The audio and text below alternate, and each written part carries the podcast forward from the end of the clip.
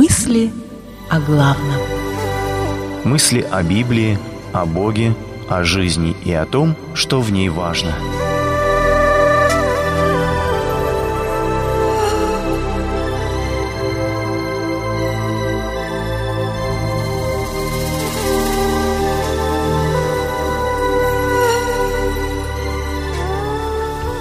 Отпустить измученных на свободу.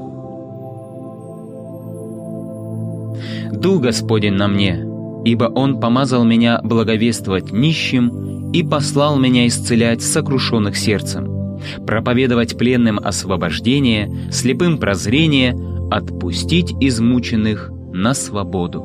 Луки 4:18. Не моя жизнь. Так назывался потрясающий по своей силе документальный фильм, который показали по телеканалу CNN в прошлую субботу. Он был посвящен теме рабства. Мы привыкли думать, что работорговля и рабство закончились где-то в XIX веке, а она процветает в 21 причем не только в далекой Индии и Африке, но у нас, в Восточной Европе и в христианской Америке. 80% оборотов этого грязного рынка связаны с индустрией сексуальных услуг – меня поразили цифры, приведенные офицером полиции, борющимся с работорговлей.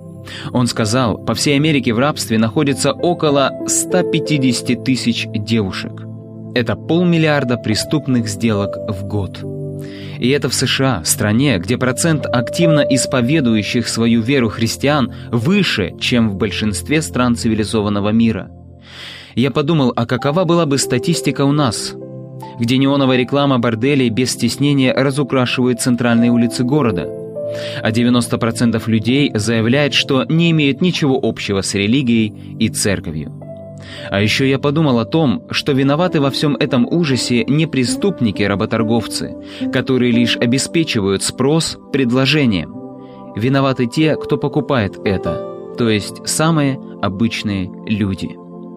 Обращаясь к христианам в Коринфе, Павел писал «Бегите от разврата». Все другие грехи человек совершает не по отношению к своему собственному телу, а половое распутство – это грех против своего же тела. 1 Коринфянам 6:18. Сегодня к его аргументам можно добавить – это грех против тел и душ тысяч людей, которых с помощью мошенничества, насилия, пыток, угроз и террора держат в рабстве. Не только каждый, кто заходит в бордель, но и каждый, кто открывает порносайт или включает порноканал, делает взнос в эту многомиллиардную индустрию рабства и участвует в преступлениях хозяев современных освенцимов и гулагов. Иисус Христос сказал, что пришел исцелять сокрушенных сердцем, проповедовать пленным освобождение и отпустить измученных на свободу. Это послание как тем, кто в рабстве у преступников, так и тем, кто в рабстве греха. Сергей Трофимов в песне «Как она прекрасно поет». «Во мне как будто лед и пламень, восторг с презрением слились, и сатана играет нами, и сатана играет нами, обманом подменяя жизнь. Не будем покупаться на этот обман». Молитва. Господи, Ты пришел отпустить измученных на свободу. Помоги нам принять эту свободу и не променять ее на обман. Цитата из Библии приводится либо из синодального перевода, либо в современном переводе Российского библейского общества.